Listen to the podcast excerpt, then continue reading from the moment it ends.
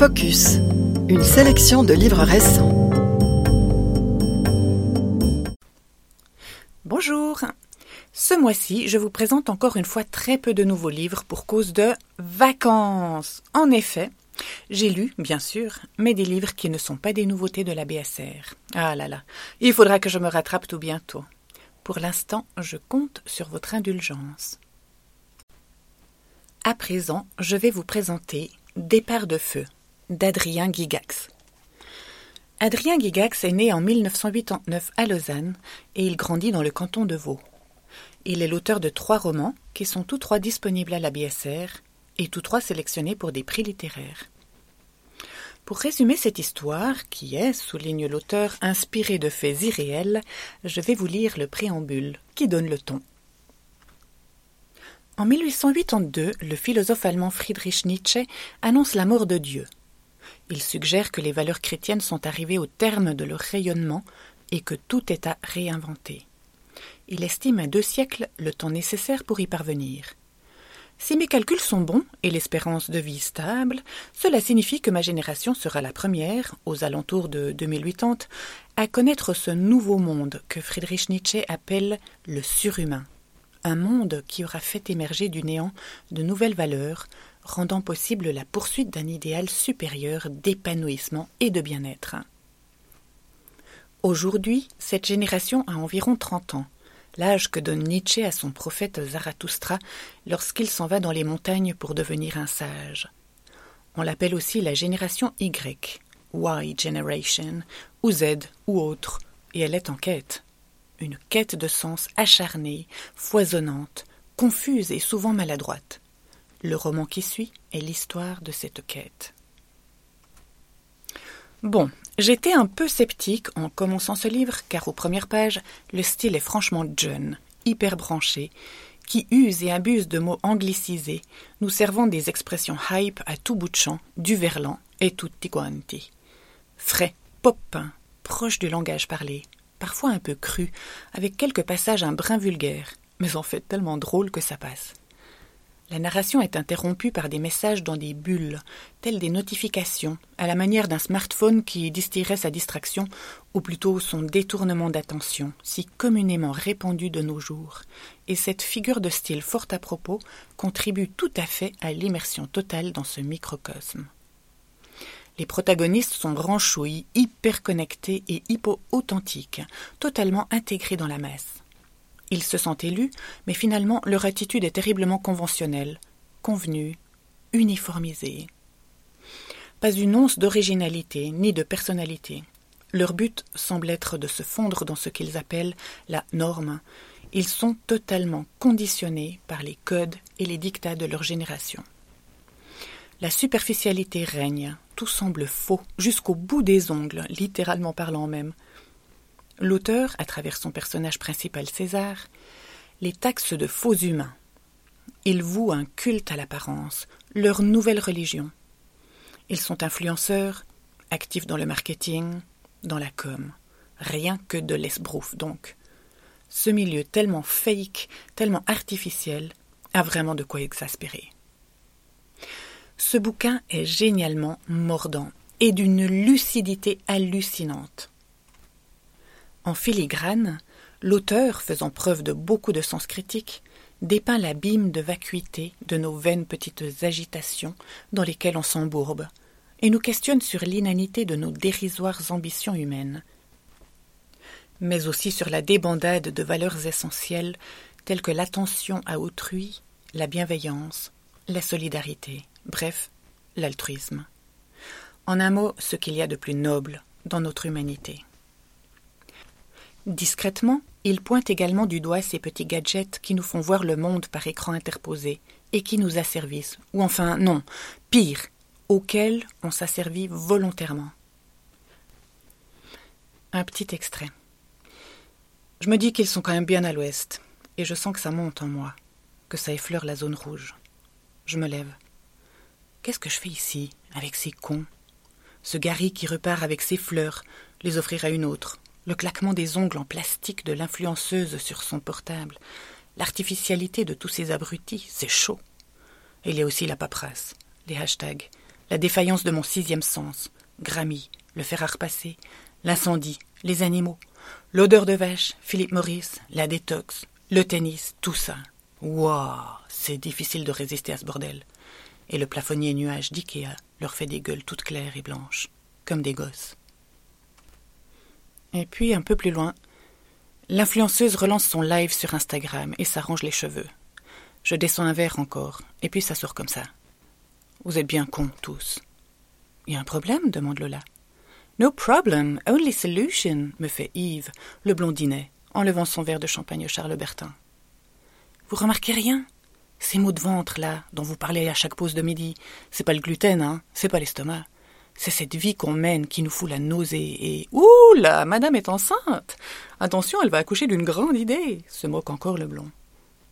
Eh, chill, il parle avec son cœur, là. C'est bien, frère, vas-y, dit Ross. Qu'est-ce que tu veux dire? Ouais, puis tu dis pas madame comme ça, c'est bon quoi, espèce de macho? s'indigne l'influenceuse. Je sais pas, j'ai l'impression qu'on erre comme à travers un néant infini, j'embraye. Ce mec fait Yves. Vous sentez pas le souffle du vide? Je continue. Euh, ben, ponctue l'influenceuse. Putain, on est aliénés, vous le voyez pas, ça? On parle n'importe comment dans un franglais dégueulasse. On fait pitié, non? Donc voilà, le mec a pété un câble dans sa cabane. Vas-y, je vous l'avais dit. Gros, dis-nous aussi, hein, si c'est toi qui as foutu le feu à ton immeuble. T'es en mode teubé, mec, ou quoi? Ta gueule, Karl, je réponds. Et plus loin, les faux humains ne s'offusquent même pas qu'on les accuse d'artificialité. Encore un petit extrait. Y pas un seul de vous qui sait me dire dans quelle direction est le putain de nord Les petits génies, là, réveillez-vous On passe à côté de la vie, vous voyez pas ça? Non, bien sûr, vous êtes trop teubés là, trop aliénés, trop heureux de jouir de votre existence artificielle et médiocre. Je postillonne un peu. Putain. Et les gens qui vivent autour de vous, vous les voyez? Vous vous intéressez un peu à eux? Sans déconner, merde, on est devenus fous les mecs. Le monde est. Il est sérieux ce connard? demande Karl. Vous êtes artificiels. Tous. Et puis alors? Tant mieux, font Karl et Yves.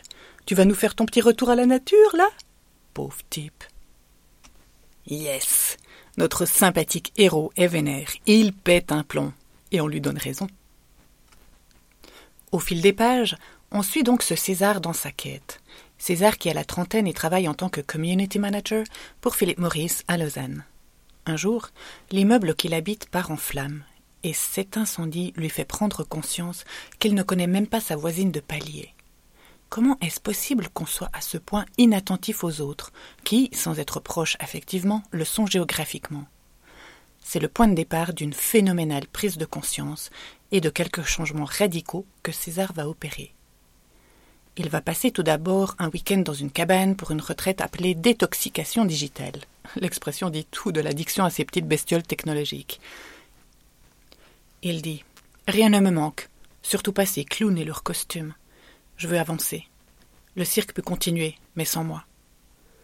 Plus tard, il montra à l'alpage, ayant rencontré un gars qui lui propose de s'occuper de l'entretien de sa ferme, très rustique. Sur les traces de Henry David Thoreau, il va y faire, comme il dit, un apprentissage de la vie naturelle, et y rencontre des animaux sauvages.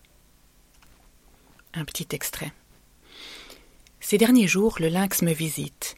Il pose ses yeux cireux sur mes murets de pierre et repart chasser les chevreuils. C'est quand même dingue un chat comme ça. Enfin, je sais que c'est pas un chat, mais ça y ressemble vraiment. Il patrouille librement, longe la lisière, rôde. Je ne connais que les chats d'appartement, moi, ces petits fauves de distraction, ces compagnons hypoallergéniques qu'on dresse à la croquette.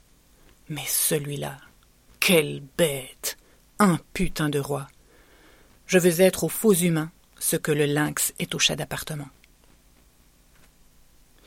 Il se rend compte que son mode de vie l'éteint. Il est horrifié par l'absurdité de son fonctionnement à lui et ses pairs. Il va commencer à se poser des questions existentielles, amorcer des réflexions métaphysiques. Grâce à une nouvelle personne rencontrée, il va commencer à lire Paul Valéry. Héraclite aussi. Traverser des épreuves, vivre des expériences fortes. Il dit que je vais trouver mon intervalle, ma cachette, enfin ma place, quoi. Il dit encore César, 30 ans, chercheur de paradis, ancien faux humain en sérieuse transition vers l'authenticité. il part sur les traces de voyageurs et d'artistes du siècle dernier, eux aussi en quête d'authenticité et de liberté, qu'il taxe d'utopistes et de doux rêveurs. Au gré de ces rencontres, entre un agriculteur et sa famille dans la campagne vaudoise et des activistes écologistes en Polynésie, il évoluera. En chemin, on lui dira Tu n'es pas chez toi ici. Si tu veux changer le monde, fais-le chez toi. Et encore il te faut une cause, une idée plus grande que soi, tu vois? Il sait aussi reconnaître les choses qui ne le tentent pas. Il dit Cette guerre n'est pas pour moi. Il est choqué lorsqu'il rencontre une fille dont il tombe amoureux et qu'il apprend qu'elle s'est volontairement fait stériliser afin de ne pas risquer de mettre au monde un enfant. Elle dit qu'elle n'en a pas envie et trouve qu'on est déjà beaucoup trop nombreux sur Terre. Il finira par découvrir l'humilité, et ce sera l'occasion de lire un passage absolument savoureux sur un imaginaire soliloque tenu par la planète Terre, s'adressant aux petits humains si imbus d'eux-mêmes, jouissifs et inspirants. Sa prise de conscience est fondamentale, absolue, jubilatoire, et il se donnera pour but de réveiller les endormis, que pour ma part j'appelle les zombies. Ce bouquin est vraiment une belle surprise, car il est bien plus profond qu'il n'en a l'air au tout premier abord, avec ses références à Nietzsche, Camus et Héraclite. Il cite même le manifeste de Unabomber. Quand les gens n'ont pas à se débrouiller pour satisfaire leurs besoins primaires, ils se créent des buts artificiels. L'auteur fait preuve de beaucoup de sagacité pour dénoncer les travers de nos sociétés capitalistes à l'époque actuelle. Non, vraiment. Il assure grave de ouf. Je kiffe trop. Il a également un incroyable sens de la tournure humoristique. J'ai carrément ri aux éclats en lisant certains passages, et ça, c'est plutôt rare et terriblement bienfaisant. Un petit extrait. J'examine mon bercail. Au-dessus du lit, un certain Henry David Thoreau me suggère d'aller avec confiance dans la direction de mes rêves, de vivre ma meilleure vie, sur un coussin, il m'enseigne que l'important n'est pas ce qu'on observe, mais ce qu'on voit. Et sur la cuvette des toilettes, il me rappelle qu'il ne faut jamais regarder en arrière, sauf si on prévoit d'aller dans cette direction. Ça fait beaucoup de punchline pour un seul type. J'aimerais prendre des photos, raconter mes sentiments, téléphoner, poster. Vite, le dispositif me manque. Je suis dépourvu, à poil. Je cherche l'appareil, dans mon cerveau, un geste automatique se déclenche à intervalles réguliers. Mon pouce demande à swiper. J'ai déjà trois fois tapoté sur le boîtier noir qui commande les lumières, croyant que c'était mon téléphone. Et je ne cesse de le chercher, dans mes poches, dans ma veste, sur la table. Même sous le lit, j'ai regardé. Quel con Que la détox commence ce livre drôle et intelligent m'a totalement donné envie de découvrir les deux autres romans de ce jeune auteur brillant. À lire sans modération. Ce livre porte le numéro 71963. Bonne lecture et à bientôt.